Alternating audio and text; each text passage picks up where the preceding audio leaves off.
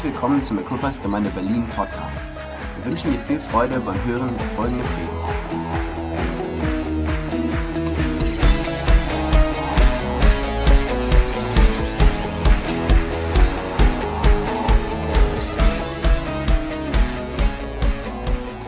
Gott sprach zu mir diese Woche und ich habe ich hab so einen Eindruck, so einen Impuls gehabt, ähm, etwas erzähl, zu er erzählen von unserer Reise. Ich habe das mit meiner Frau gespiegelt, gefragt, hey, Miriam, glaubst du, das ist gut, ist es dran? Weil ich glaube, es soll ein Verständnis geben zu der Reise, auf der wir im Moment sind. Ähm, wenn du hier neu bist oder zum ersten Mal hier bist, so ist der Gottesdienst nicht immer, aber heute ist er so. Es ist auch mal ähm, cool, etwas anders unterwegs zu sein. Ähm, ich spreche eigentlich nicht so gerne immer von meinem, also ich spreche schon gerne von meinem Leben, aber ich versuche eigentlich nicht so einen ganzen Abend von mir zu füllen. Aber ich spüre ganz bewusst heute, dass ich etwas von meiner Geschichte erzählen soll, um euch ein bisschen mitzunehmen und ein Verständnis zu geben von dem, was Gott in unserem Leben getan hat. Ich bin aufgewachsen in einer typisch pfingstlerischen, charismatischen Gemeinde. In unserer Gemeinde war alles erlaubt. Einige lächeln. äh, unsere Gemeinde war irgendwie so unterwegs, dass Exzellenz nicht unbedingt der Faktor war, der wichtig war. Ich hatte immer ein Herz, meine Freunde mitzubringen und meine Arbeitskollegen mitzubringen. Das habe ich auch getan. Ich habe Arbeitskollegen von Siemens mit dabei gehabt und, ähm, ähm, und auch meine Freunde mitgehabt. Aber manchmal habe ich gespürt, ähm, es ist doch schwierig. Ich wünschte mir, ich wünschte mir, dass Gemeinde ein verlässlicherer Ort war, an dem ich meine Arbeitskollegen und meine Freunde mitbringen kann. Und ich wünsche mir, dass Freude da ist und dass etwas von dem wiedergespiegelt wird, von dem, wovon wir erzählen. Manchmal sind wir als Christen so gut und sagen, wow, wenn du Jesus in deinem Leben hast, dann geht es dir gut und du wirst Freude haben und alles. Und dann gucken die Leute uns an und denken, ich, ich höre, was du sagst, aber ich kann es nicht sehen. Und, und, uns ist es so ein, Aus, so ein Wunsch, auch als Herr Körpers, und ihr merkt, dass uns ist das so ein Wunsch, dass wir das leben, ähm, was wir verkündigen. Ähm, dass wenn Menschen unser Leben anschauen, nicht, dass wir etwas spielen, sondern wenn sie unser Leben anschauen, dass sie sagen, wow, was du hast in deinem Leben, das möchte ich auch. Wie gesagt, ich bin in einer Pastorenfamilie groß geworden. Ich bin der mittlere von ähm, fünf Kindern. Ich habe alles, was man haben kann. Ich habe einen großen Bruder, einen kleinen Bruder, eine große Schwester, eine kleine Schwester. So, ich, ich, ich weiß alles. ähm, und ähm, schon im sehr frühen Alter habe ich den Ruf Gottes in meinem Leben gespürt. Ähm, ich habe schon mit 10, 11, 12 Jahren ähm, zu Puppen und, und zu meinen Geschwistern gepredigt und alles Mögliche. Ähm, aber irgendwann kam halt dieser Ruf, Gott zu dienen und wurde immer konkreter. Ähm, und dann, wie gesagt, bin ich in so einer typischen Gemeinde aufgewachsen. Ähm, und dann sind bin ich auf die Bibelschule nach Dänemark. Ich habe meine Frau vorher auf einem Missionseinsatz kennengelernt. Und in Dänemark fing eigentlich so unsere Reise auf der Bibelschule ein bisschen an. Und wenn ich das irgendwie beschreiben möchte, und was ich glaube wichtig ist für uns alle, das ist die Begegnung mit Gott zu haben, dass wir merken, dass Gott in unser Leben spricht. Und ich möchte euch mitnehmen in einen Psalm, einen Psalm, der mir sehr wichtig geworden ist. Das ist der Psalm 139, wo es heißt für den Dirigenten von David, ein Psalm, Du hast mich erforscht und kennst mich ganz genau. Wenn ich mich setze oder aufstehe, du weißt es. Meine Absichten erkennst du schon im Voraus. Ob ich gehe oder liege, du siehst es. All meinen Wegen bist du anvertraut. Ja, noch eher, mir, ehe mir ein Wort über die Lippen kommt, weißt du es schon ganz genau, Herr. Vers 7. Wohin könnte ich schon gehen, um deinem Geist zu entkommen? Wohin fliehen, um deinem Blick zu entgehen? Und dann heißt es später in Vers 13, du bist es ja auch, der meinen Körper, meine Seele erschaffen hat. Kunstvoll hast du mich gebildet im Leib meiner Mutter. Ich danke dir dafür, dass ich so wunderbar erschaffen bin. Es erfüllt mich mit Ehrfurcht. Ja, ich habe es erkannt, deine Werke sind wunderbar. Das ist doch schön, oder? In den Spiegel zu schauen und das jeden Tag sagen zu dürfen. Und das ist eine wichtige Begegnung, die wir alle mit unserem Gott brauchen, dass wir erkennen, wer wir sind. Ähm, das ist so das, was wir auch so erlebt haben auf der Bibelschule, Gott zu begegnen, einfach zu wissen, wow, ich bin wunderbar geschaffen. Gott hat einen Plan für mein Leben. Ähm, Im Psalm 139 steht auch, dass Gott jeden Tag unseres Lebens in sein Buch geschrieben hat. Und das ist eine Überzeugung, die ich lebe. Das möchte ich dir weitergeben. Gott hat jeden Tag deines Lebens geplant. Gott hat sich Gedanken gemacht über dein Leben. Gott liebt dich, Gott schätzt dich. Das ist so wichtig, das zu erkennen und einfach zu sagen, wow, Gott, du bist ein Gott, der sich, der, der nicht nur irgendwie, ich bin nicht nur irgendwie so eine Nummer, sondern wow, Gott hat sich Gedanken gemacht über dein Leben. Er hat dein Leben geplant. Er liebt dich, er schätzt dich und er jedes Mal darfst du sagen, dass du wunderbar geschaffen bist, aber Gott freut sich darüber. Wie ein Vater über seine Kinder, wie eine Mutter über Kinder, sagt Gott, wow, ich hab, wow, ich, du bist wunderbar geschaffen. Und Gott liebt uns einfach so sehr. Nachdem wir in Dänemark waren auf der Bibelschule, ähm, haben wir unseren ersten Ehestreit gehabt. Nein, das war jetzt ein Witz. Ähm, ähm, den hatten wir schon vorher. Äh, die, die, Frage war, ähm, ich hatte die, meine Kontakte nach Deutschland und ähm, die, die verschiedene Gemeinden haben mich gefragt, würdest du nach Deutschland kommen? Miriam war Lobpreisleiterin, hat Konferen auf Konferenzen Lobpreis geleitet und hatte schon einen Dienst, auch einen anerkannten Dienst in Dänemark. Und viele Gemeinden haben sie gefragt, hey Miriam, würdest du kommen und bei uns Lobpreisleiterin sein? Und mich wollten die gar nicht, die wollten Miriam. Und dann haben gesagt, irgendwie haben wir jetzt ein Problem. Und haben gesagt, lass uns irgendwo hingehen, wo weder sie dich kennen und sie weder mich kennen. Und wir hatten auf einmal ein Angebot, nach England zu gehen für zwei Jahre. Und haben gesagt, das machen wir. Und wir sind dann nach London gegangen für zwei Jahre. Und das war einfach so eine Entdeckungsreise. Es war unsere erste Pastorenstelle. Ähm, und ähm, wie ich das heute Morgen gesagt habe, so ich weiß, dass ich weiß. Ich nach der Bibelschule, ich wusste, dass ich weiß. Ich weiß alles. Ähm, und wir sind da hingegangen. Und nach drei Monaten hat es einen, einen richtigen Zusammenstoß mit dem leitenden Pastor und mir gegeben. Es hat richtig gescheppert, richtig geknallt. Ähm, wir mochten uns nicht so sehr in diesem Moment. Ähm, und wir waren klar und ich war bereit, meine Koffer zu packen und zu sagen, ich gehe nach Hause, das muss ich mir hier nicht antun. Und dann sprach Gott zu mir und sagte, Jürgen, wenn du möchtest, dass sich die Berufung in deinem Leben sich, oder wenn die Berufung in deinem Leben sich entwickeln soll, dann musst du diesen Weg hier gehen. Du musst dich unterordnen und du musst lernen. Du bist nicht hier, weil du weißt, sondern du bist hier, um zu lernen. Und Gott hat so klar gesprochen. Und dann haben wir uns irgendwo gedemütigt, gebeugt und gesagt, okay, wir sind bereit, wir sind einfach hier zu lernen.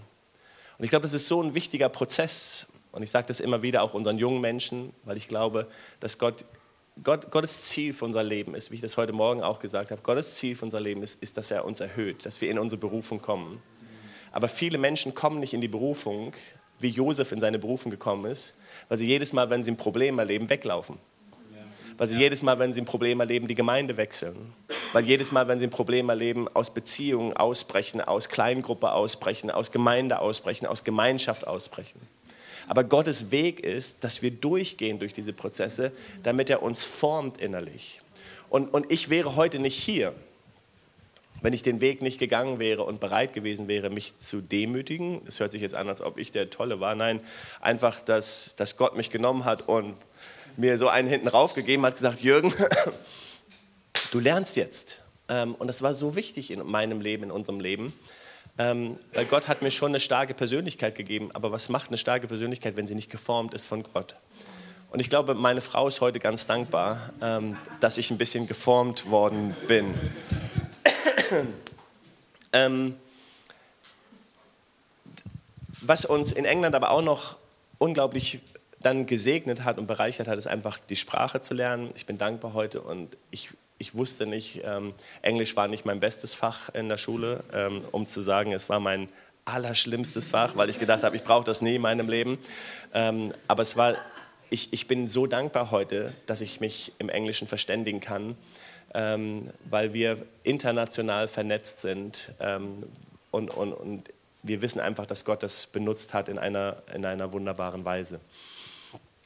Nachdem wir in, in London waren, hat Gott uns gerufen, wir, wir hatten zwei Jahre versprochen, wir haben die zwei Jahre durchgehalten und sind den Weg gegangen. Und dann sind wir in eine Gemeinde nach Dänemark gekommen.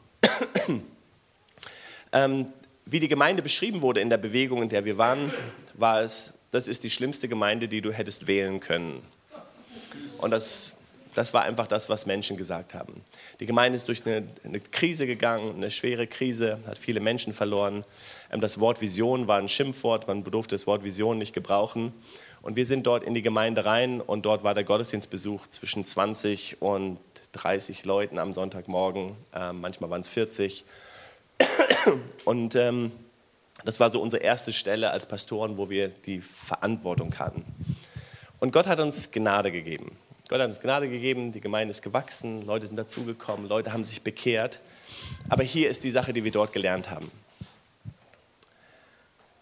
Wir haben gelernt, wir können nicht allein im Dienst stehen und wir brauchen Freunde und wir brauchen ein Netzwerk an unserer Seite.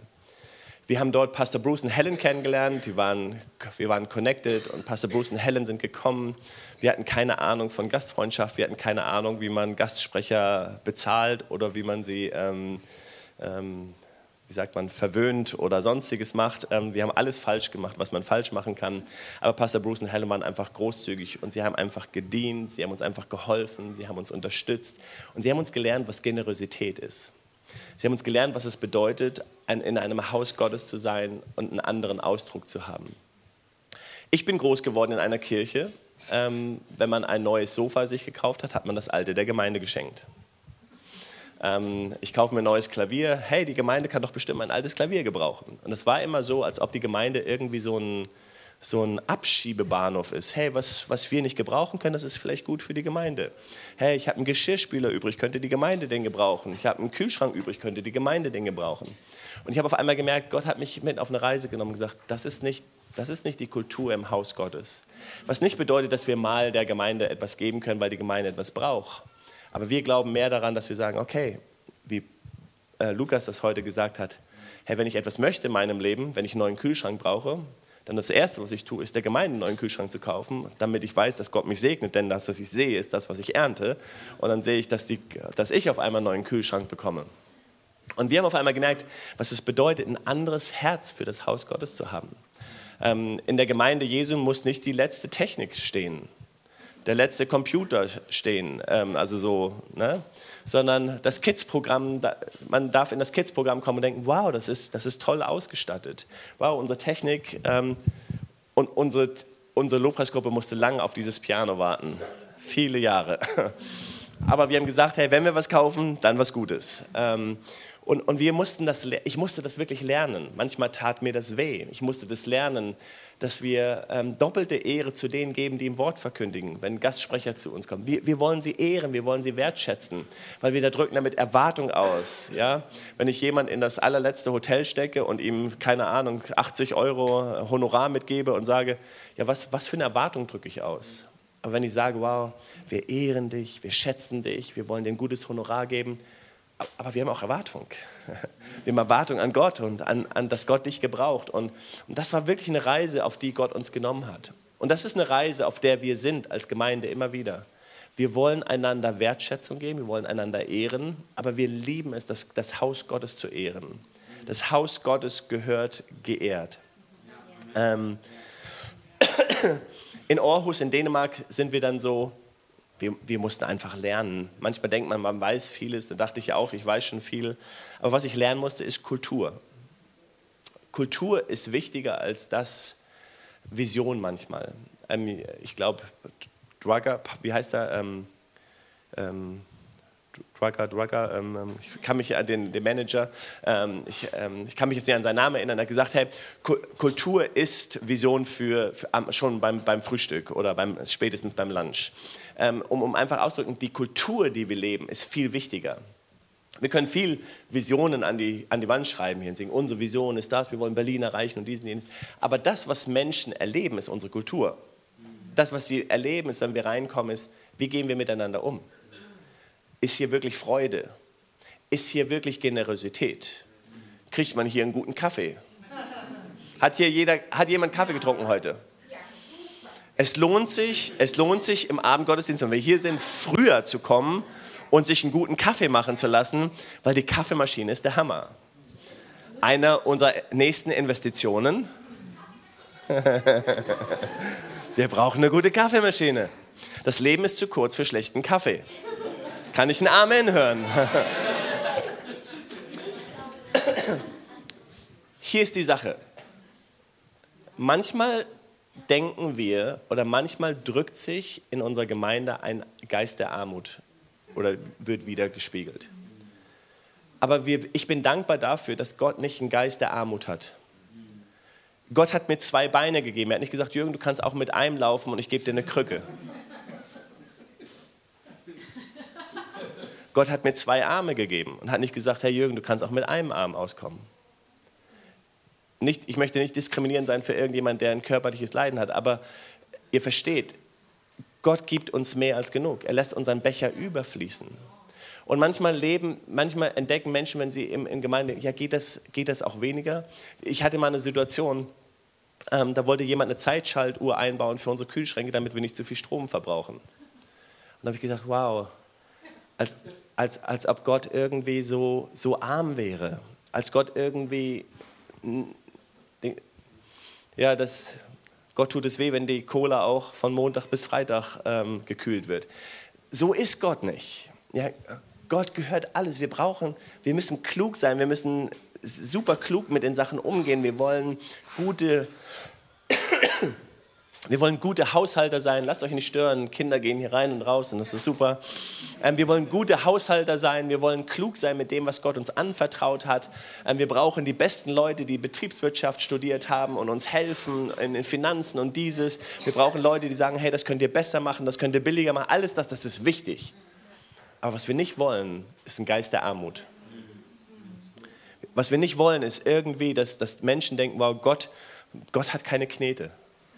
Wenn du mit Gott unterwegs bist, da, da, da ist irgendwie alles so ein, Niveau tiefer. Nein, Gott hat genug.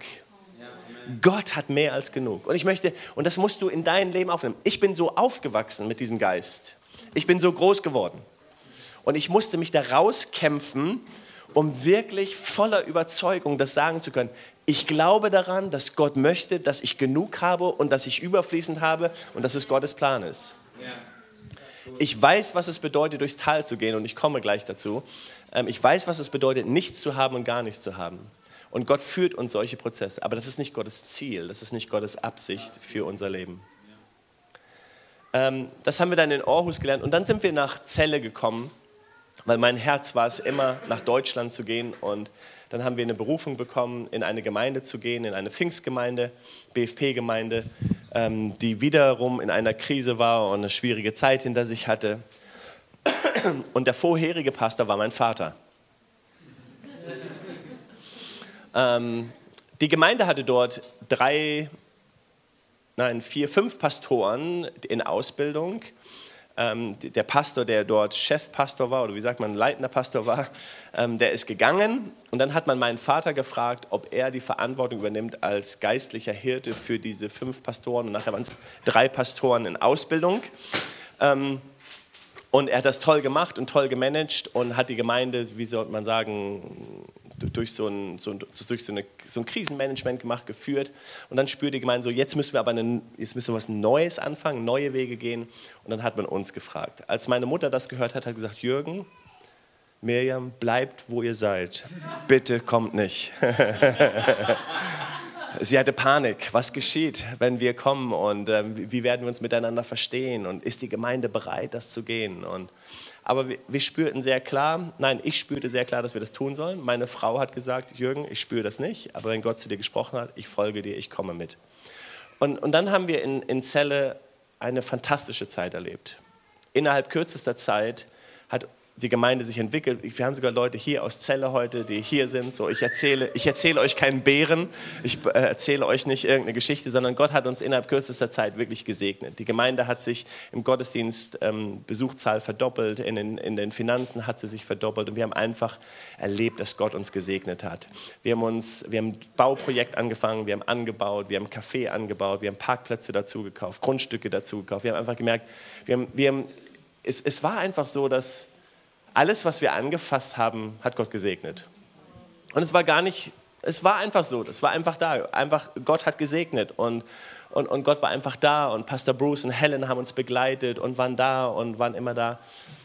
Aber innen drin, innen drin wussten wir von Anfang an, dass Gott uns ein Herz gegeben hat für Berlin. Und wir fingen schon an, nach drei Jahren Zelle, fingen wir schon an, mit dem Bus nach Berlin zu fahren, ein Team mitzunehmen und einmal im Monat einen Gottesdienst hier anzufangen. Nachher waren es alle 14 Tage und nach einer Zeit war es jede Woche. Das heißt, wir haben unseren Gottesdienst gehabt von, von 10 Uhr bis um 11.30 Uhr. Dann haben wir Mittag gegessen, Gemeinschaft gehabt. Dann haben wir einen Bus vollgepackt mit neun Leuten, sind drei Stunden nach Berlin gefahren, haben Gottesdienst hier gefeiert und sind drei Stunden zurückgefahren. Das war ein Commitment, das haben wir über mehrere Jahre gemacht, weil wir spürten, dass Gott uns eine Berufung gegeben hat. Und irgendwann wussten Miriam und ich so, jetzt ist es Zeit, nicht mehr mit dem Bus zu fahren, sondern es ist Zeit, den Umzugswagen zu nehmen ähm, und sind dann 2009 nach Berlin umgezogen und haben hier angefangen, Gemeinde zu gründen. Und wir haben wirklich Gemeinde gegründet mit Miriam, ich und unseren vier Jungs, so haben wir angefangen. Ähm, das waren unsere ersten Schritte.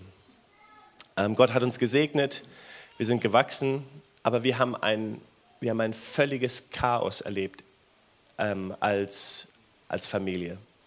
Wir haben erlebt, dass unsere Finanzen zusammengebrochen sind. Wir haben erlebt, dass wir angegriffen wurden auf allen Fronten. Ähm, wir haben nicht unbedingt erlebt, dass wir willkommen geheißen worden sind in Berlin. Ähm, unsere Region war damals auch nicht unbedingt in einem guten Zustand, unsere BFP-Region. Ähm, du weißt, wovon ich spreche. Ähm, und ähm, ähm, wir sind finanziell bankrott gegangen. Wir haben einfach erlebt, dass es schwierig war. Meine Frau ähm, ist krank geworden und hat mit depressiver Erschöpfung ähm, oder zu kämpfen gehabt. Unsere Kinder hatten eine schwierige Phase und wir haben echt gedacht, was geschieht hier in unserem Leben? Und wir haben es echt nicht verstanden. Und dann hat sich langsam etwas eröffnet. Unsere Gemeinde ist weiter gewachsen. Irgendwo kam ja mehr Leute dazu. Wir sind in die Blissestraße gezogen. Irgendwann waren wir 80 Leute. Also wir, als wir eingezogen sind, glaube ich, waren wir 40 im ersten Gottesdienst. Irgendwann waren wir 80, irgendwann waren wir 100. Dann waren wir 150 regelmäßig in unserem Gottesdienst. Wir haben mit Kinderdienst angefangen und alles Mögliche. Und, und auf einmal spürten wir so einen Aufwind. Und ja, jetzt geht es nach vorne. Und Gott sagt, sprach zu uns. Und wir waren als Älteste zusammen mit unserem Pastor Bruce zusammen und sagen, komm mal, wir müssen in die nächste Phase gehen. Das Gebäude wird zu klein. Wir haben eine Kündigungsfrist von einem Jahr gehabt. Wir kündigen jetzt. Wir, gehen in, wir waren alle so Wisst ihr? So. Und wir haben gekündigt und hatten ein Jahr zu suchen. Wir haben gesucht und gesucht und gesucht und gesucht. Wir haben nichts gefunden. Den ersten Gottesdienst, nachdem wir draußen waren, haben wir im Park gefeiert. Den zweiten Gottesdienst haben wir in so einer Outdoor-Arena gefeiert, wo niemand dort sitzen wollte, weil die Sonne so heiß drauf schien. Es war, es war eine Katastrophe. Wir sind von einem Hotel ins andere gezogen und wir haben gespürt, es fühlte sich so an, als Gott uns verlassen hat. Wisst ihr, ich weiß, wie das ist, wenn Gott alles segnet, wenn alles funktioniert. Du packst alles an und es funktioniert. Ähm, und dann sagen die Leute und geben dir tausend Tipps und du musst so machen und so machen. Ich war da, ich weiß, wie es funktioniert. Wir haben gebaut, das Geld war da. Ein, ein, ein, ein Zeugnis ist, dass wir gebaut haben in Zell und wir wussten nicht, wie es weitergeht. Uns fehlten 40.000 Euro. Kommt ein Mann auf mich zu, den ich, der so unscheinbar ist. Mein Jürgen, ich habe 40.000 Euro, ich möchte sie gerne der Gemeinde schenken. Wir haben Wunder nach Wunder erlebt, wir haben einfach Dinge erlebt. Aber auf einmal spürten wir hier, nichts ging mehr. Es war nur, das war wie so ein Propfen, der drin ist und gar nichts ging mehr. Und da hat Gott mich in die Tiefe genommen. Zuerst wusste ich das gar nicht, dass Gott mich in die Tiefe nimmt, weil ich war nur frustriert und Gott, warum und wieso und wie, wie wir das alle kennen. Und dann hat Gott uns als Gemeinde in die Tiefe genommen. Und wir haben gesagt, okay, wir machen einfach das, was richtig ist.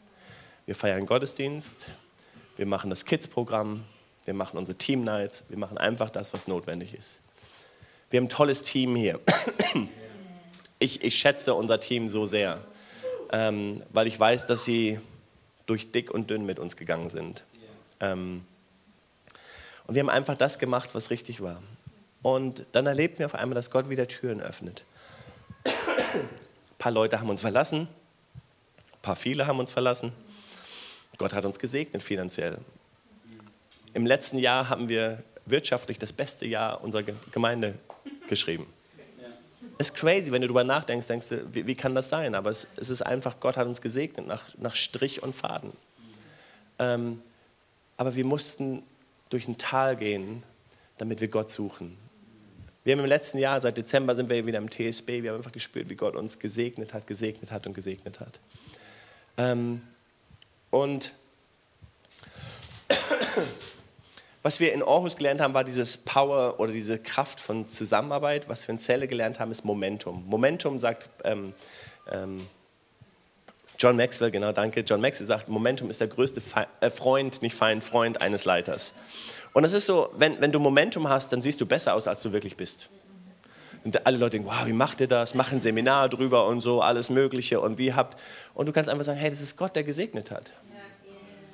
Aber die Frage ist, was machen wir, wenn kein Momentum da ist in unserem Leben? Und wie jeder von uns geht durch Phasen durch. Und deswegen, heute sehe ich Menschen ganz anders und auch Leiter und andere Kirchen und Pastoren, weil ich weiß, was es bedeutet, durch solche Phasen zu gehen. Wir wissen es als Familie, was es bedeutet, alles zu verlieren, was wir hatten. In Celle hatten wir ein wunderschönes Haus. Wir hatten so ein tolles Haus, dass die Leute in unser Haus gekommen sind und es war wirklich, wir waren so gesegnet. Als wir nach Berlin gegangen sind, haben wir das Haus verkauft, gesagt, wir lassen alles los, wir verkaufen das Haus, sind hierher gekommen. Wir haben irgendwo dann in, in der nächsten Phase irgendwie so alles verloren, was man verlieren kann. Selbst mein Motorrad musste ich verkaufen. Ja. Danke, das wollte ich hören. ähm, ähm, und, und auf der anderen Seite hat Gott mich dann irgendwo genommen und dann durfte ich Regionalleiter sein in Niedersachsen-Ost, habe Verantwortung für viele Gemeinden gehabt. Ich war, in der, ich war in der Gemeindeberatung für den BFP, ich war im Präsidium für den BFP und durfte da einfach auch eine ganz andere Ebene kennenlernen. Ich bin heute so dankbar dafür, vernetzt zu sein, Leiter zu kennen, unseren Präses, ich war damals sein Regionalleiter. Ich habe ihn nach Hannover geholt, gefragt, Herr Johannes, könntest du dir vorstellen, Pastor in Hannover zu sein? Und heute ist er mein Leiter. Ich war mal sein Leiter. Ähm, und ich bin einfach Gott so dankbar dafür. Ähm, ich bin so dankbar dafür, dass ich diese, diese Phasen leben durfte und lernen durfte. Ähm, ich bin dankbar für das Bauprojekt und so weiter. Und, und dann, wie gesagt, in Berlin, das ist mehr eine Pionierphase. Und das war eine Phase, wo wir Fehler gemacht haben, wo wir gelernt haben wo Gott uns auch ein Stück weit nicht zerbrochen hat, aber wie sagt man, gebrochen hat. Ähm, und ich schätze das heute so sehr. Man sagt ja, man soll keinem Leiter folgen, der nicht humpelt, ne? nach dem Beispiel, ähm, was wir in der Bibel sehen. Ähm, wenn ein, Hüftschlag kann manchmal gut sein.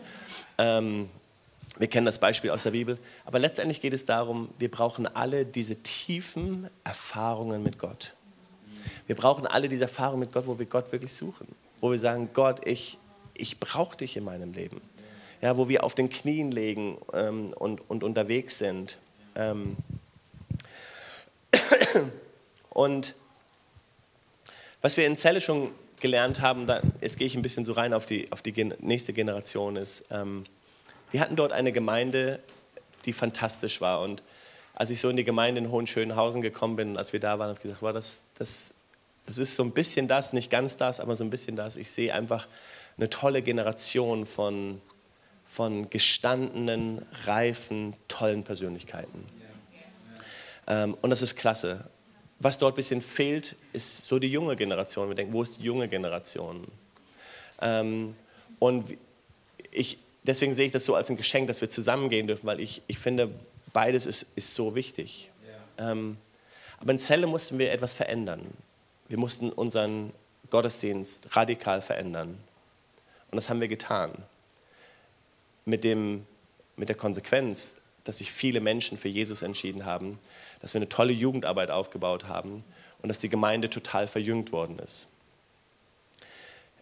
In Hohenschönhausen wird es genau der gleiche Weg sein. Und als ich in Celle war, da war ich gerade mal so, wie alt war ich, als wir da hingezogen sind? 33. Ähm, da war ich jung, vor 17 Jahren. Ähm, da war ich so ein, ein, junger, wie sagt man, ein junger Leiter, der sagen konnte, hey, ich, ich habe das angetrieben und so. Und, und wir haben gerade, unsere Kinder waren klein. Heute, heute habe ich, eine hab ich ein Herz für eine Generation. Ich sitze hier als ein Vater für die nächste Generation. Und ich liebe, dass unsere Kirche, jetzt nehme ich mal Körpers West, ich, ich liebe es, dass wir so viele junge Menschen haben. Ähm, hier mit ähm, Natalia und Luzi, Lu, Luciana. Ähm, und das ist, so eine, das ist so die ganz junge Generation. Und, und dann haben wir schon Leute, die so schon ein bisschen älter sind und ähm, die Familien, die schon Familien gegründet haben. Wir haben so viele Hochzeiten gehabt und jetzt sehe ich hier eine ganz gestandene Generation. Ähm, und, und, und ich liebe das, ich schätze das so, so miteinander unterwegs zu sein. Aber wir haben diese jungen Leute, wir haben diese jungen Leute bei Equippers West nicht, weil wir einen Gottesdienst gestaltet haben für eine Generation 50 plus, die ich bin. sondern wir haben diese Menschen, weil Mirjam und ich ein Herz haben, eine Leidenschaft haben für eine junge Generation. Mein, meine Verantwortung, deine Verantwortung, wenn du ein bisschen älter bist, schon ein bisschen reifer bist, unsere Verantwortung ist, die nächste Generation zu lieben, zu schätzen, hineinzunehmen. Das ist unsere Verantwortung. Und das mussten wir lernen auf schmerzliche Weise, ähm, aber das lernen wir gerade jetzt. Und deswegen, was ich nicht tun werde, ist, ich werde nicht eine ganze Gemeinde oder viele junge Leute irgendwo mitnehmen ähm, nach Hohenschönhausen oder, oder sagen, wir gehen einen gemeinsamen Weg. Und das Erste, was wir tun, ist irgendwo den Weg beschneiden für die junge Generation, sondern wir werden den Weg weit machen. Und das bedeutet, dass die Musik manchmal ein bisschen laut ist, oder? Ich habe heute, irgendjemand schenkte mir heute irgendwas, ich weiß gar nicht, wo ich mir das hingesteckt habe. Doch hier. Mein, Jürgen, wenn du es brauchst hier, ähm, kannst du dir das in deine Ohren stecken und ähm, dann geht das schon. Ähm, die, die Sache ist, ich möchte eine junge Generation, ich möchte Platz und Raum geben einer jungen Generation. Es geht nicht darum, dass wir Gemeinde für uns bauen. Ähm, und das ist ein Prozess, den Gott uns geführt hat und geleitet hat. Und das ist ein Prozess, ich glaube, der so wichtig ist für unser Leben. Wir, wir wollen das lernen. Aber es geht nicht nur um eine Generation in unserer Gemeinde, sondern es geht um eine Generation, die da draußen ist.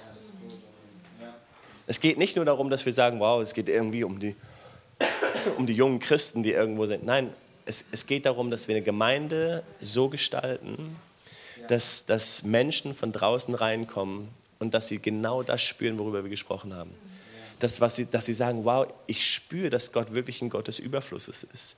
Ich spüre, dass Gott ein Gott der Freude ist. Come on, wie können Menschen das spüren? Sie müssen unser Leben anschauen und sagen, wow, ich sehe, dass Freude in deinem Leben ist, dass Begeisterung in deinem Leben ist.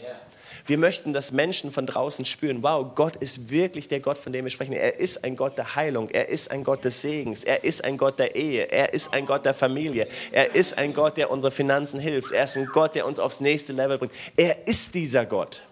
Und das ist unsere Ausstrahlungskraft, die so wichtig ist.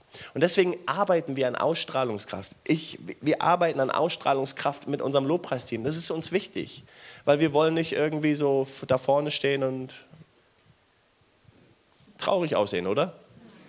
Hey, wir haben traurige Tage. Das ist okay. Das ist auch okay, mal zu sagen, hey, ich glaube, heute muss ich mal da sitzen und einfach empfangen, weil ich kann heute nicht dienen. Ich, ich muss jetzt einfach mein, mein Gefäß wieder auffüllen. Wir haben alle solche Tage, das ist in Ordnung. Aber wir wollen der Freude Gottes Ausdruck, Ausdruck verleihen. Im, im, ähm, es geht darum, dass wir unseren Gottesdienst so gestalten, dass wir, dass wir wirklich jubeln und tanzen aus unserem Herzen. Es geht darum, und, und glaubt mir, ich bin den Weg gegangen. Ich bin nicht so groß geworden. Ähm, ich komme zurück zu der Geschichte mit, zu der Geschichte mit meinem Vater. Ähm, ich liebe meinen Vater. Ihr werdet ihn kennenlernen. Er wird auch mal predigen. Ähm, ich, ich habe irgendwie noch so ein, so ein, sorry, ich habe noch so einen Traum, dass wir das irgendwann drei Generationen eine Predigt halten zusammen. Christopher. Ähm,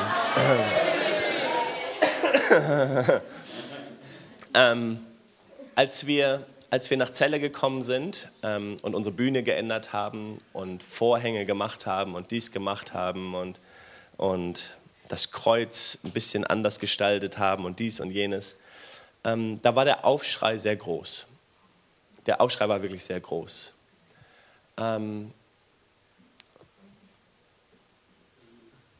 Und dann bin ich dankbar für meinen Vater, der ein Evangelist in seinem Herzen ist, aber ein Hirte durch und durch, der gesagt hat, wegen mir muss es nicht so laut sein, wegen mir muss, muss das nicht so bunt sein und all diese Dinge und, und dieses, jenes. Aber wegen mir, ich möchte sehen, dass Menschen sich für Jesus entscheiden. Und seit einigen Wochen, einigen Monaten sehe ich, dass, dass Woche für Woche sich Menschen für Jesus entscheiden. Und dann hat er eine Brücke gebaut. Die Brücke, die ich nie hätte bauen können. Ich, ich hätte es nicht geschafft. Ähm, aber er hat eine Brücke gebaut zu einer anderen Generation und gesagt, komm on, wir unterstützen das. Dafür haben wir doch gebetet, oder? Dafür haben wir doch gebetet. Wir haben doch gebetet dafür, dass Menschen zum Glauben kommen. Wisst ihr, und wir beten manchmal für Dinge, wir beten für Erweckung, wir beten, dass Menschen zum Glauben kommen, wir beten, dass unsere Gemeinden wachsen.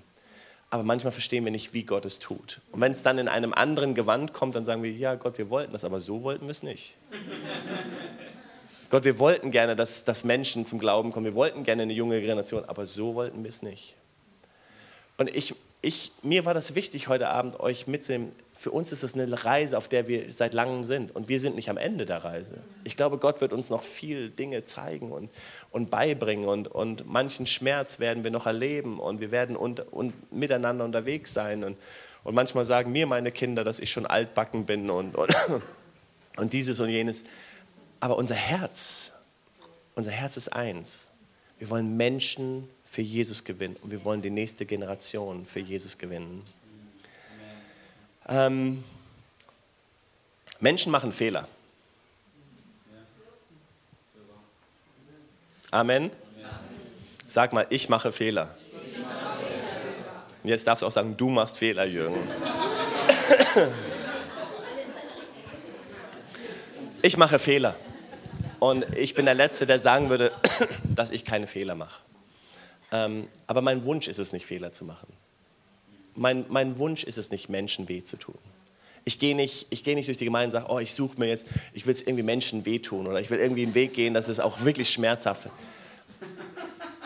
Das ist nicht mein Herz. Aber mein Herz ist es, Menschen für Jesus zu gewinnen. Dafür würde ich alles tun. Weil da, am Ende kommt es darauf an, wie viele Menschen wir in den Himmel mitnehmen.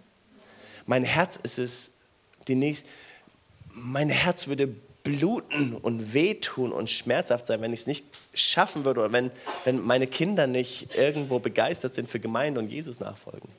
Die größte Freude vor fünf Wochen, vier Wochen haben wir Christopher und Benjamin, zwei meiner Kinder, hier, hier im Taufbecken getauft. Wow, das, das, ist, das ist großartig. Das ist, dafür hat sich unsere ganze Reise gelohnt. Ja? Und da wollen wir mit dir zusammenstehen. Für deine Kinder, für die nächste Generation, für Menschen, die du kennst. Wir wollen ein tolles Kids-Programm haben, wir wollen ein tolles Jugendprogramm haben, wir wollen tolle Gottesdienste haben. Wir werden Dinge verändern, wir werden die Bühne verändern, wir werden den Sound verändern. Es geht nicht um laut, sondern es geht um gut. Ähm, es geht um, um, um Leute mitzunehmen, aber es geht um, aber nur aus einem Herzschlag heraus. Wir wollen Menschen für Jesus gewinnen. Ähm, mir war das heute ein Anliegen, euch so meine Reise ein bisschen oder unsere Reise ähm, mitzugeben. Ähm, wenn ich mit etwas abschließen kann, dann möchte ich die Brücke zu heute Morgen schlagen. Das, was, was, was so weh tut manchmal in unserem Leben, aber wo, woran wir nie vorbeikommen immer wieder das erleben werden, ist, dass wir durch Phasen gehen in unserem Leben, die wehtun und die schmerzhaft sind. Aber hoffentlich sind diese schmerzhaften Phasen nicht die, das Lange in unserem Leben, aber sie sind da. Aber Gott gebraucht diese Phasen, um etwas Gutes in unserem Leben zu bewirken.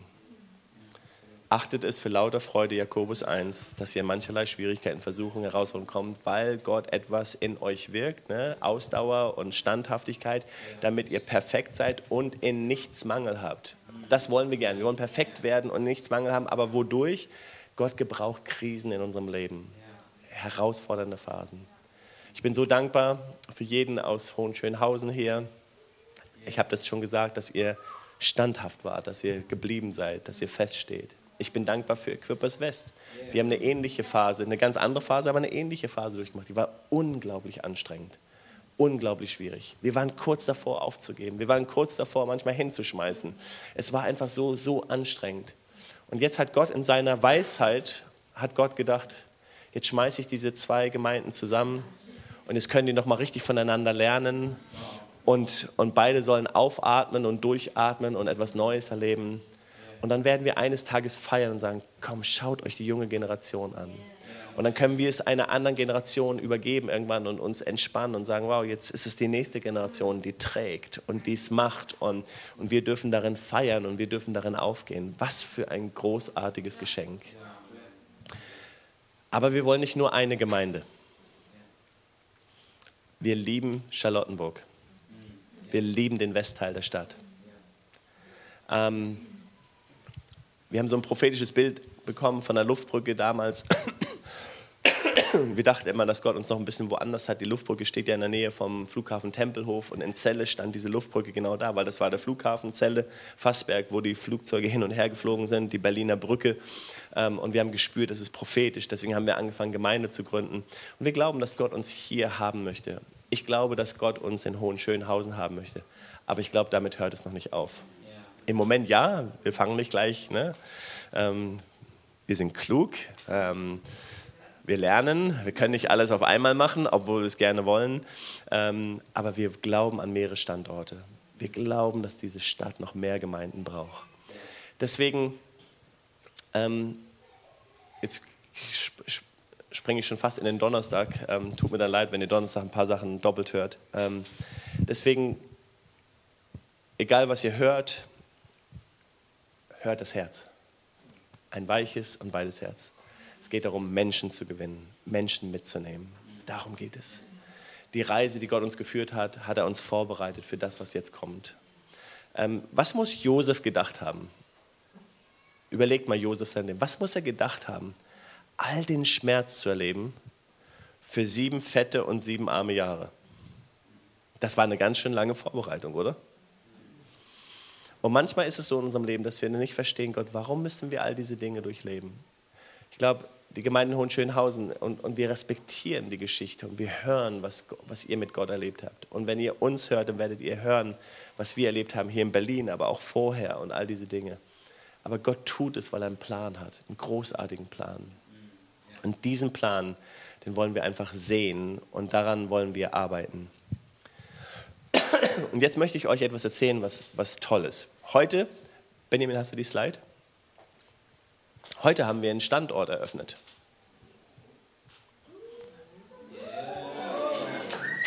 Ho ähm. Heute haben wir einen Standort in Kalkutta eröffnet. Wir haben einen Standort vor gar nicht so langer Zeit in Rom eröffnet. Wir haben einen Standort in Zürich.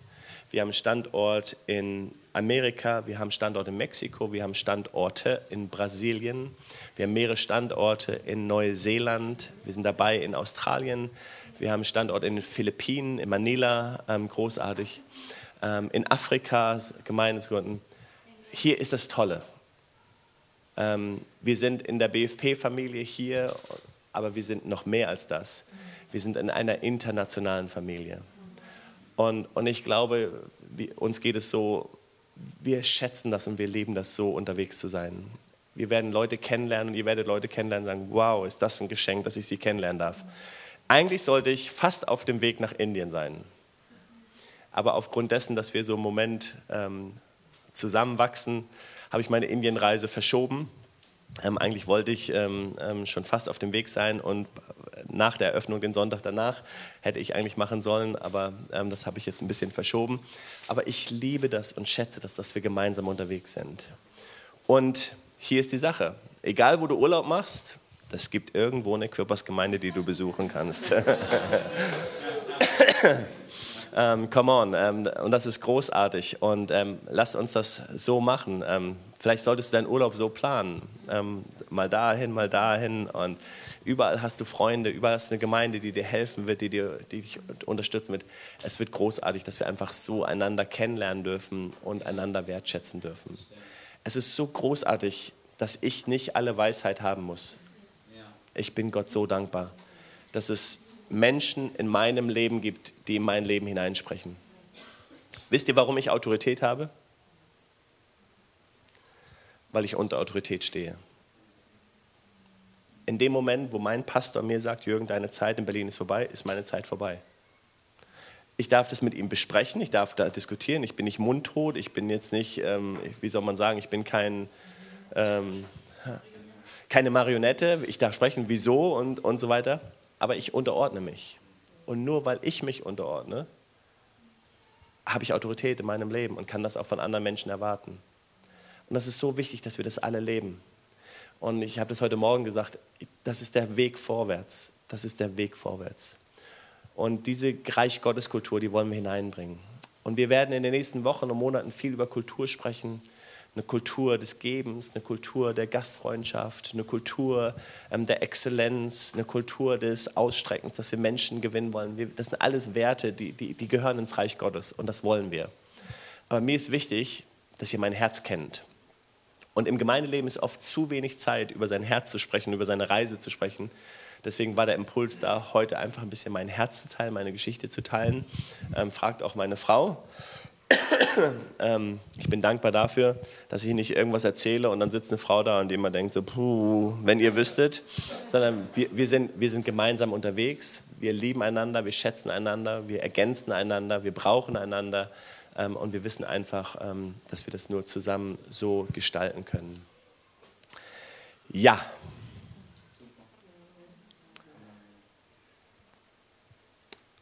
Lass mich nochmal im Psalm 139 zum Abschluss springen.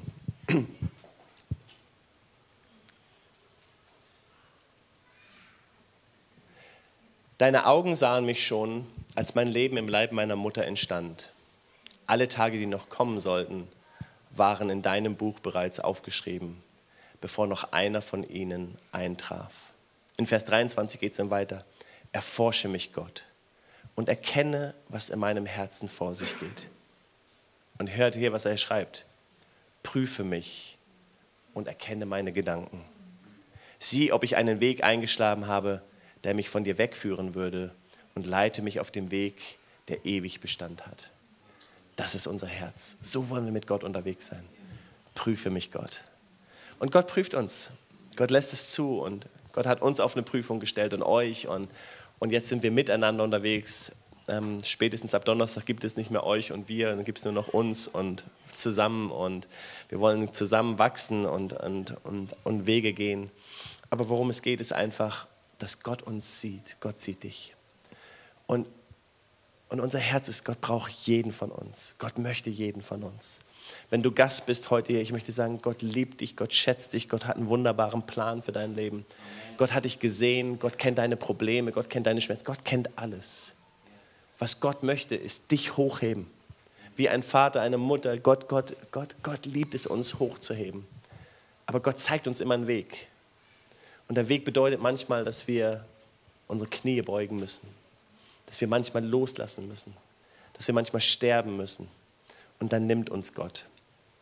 Und wir gehen das als Gruppen durch, als Gemeinden durch, wir gehen das als Ehepaare durch, wir gehen das als Einzelne durch, als Nachfolger durch. Wir gehen diese Prozesse durch. Aber Gott sieht dich. Ich möchte sagen, Gott sieht dich. Gott sieht dich. Gott weiß genau, wo du stehst. Und Gott weiß genau, was du brauchst. Weitere Informationen findest du auf www.equippers.de oder auf Facebook Equippers Church Berlin.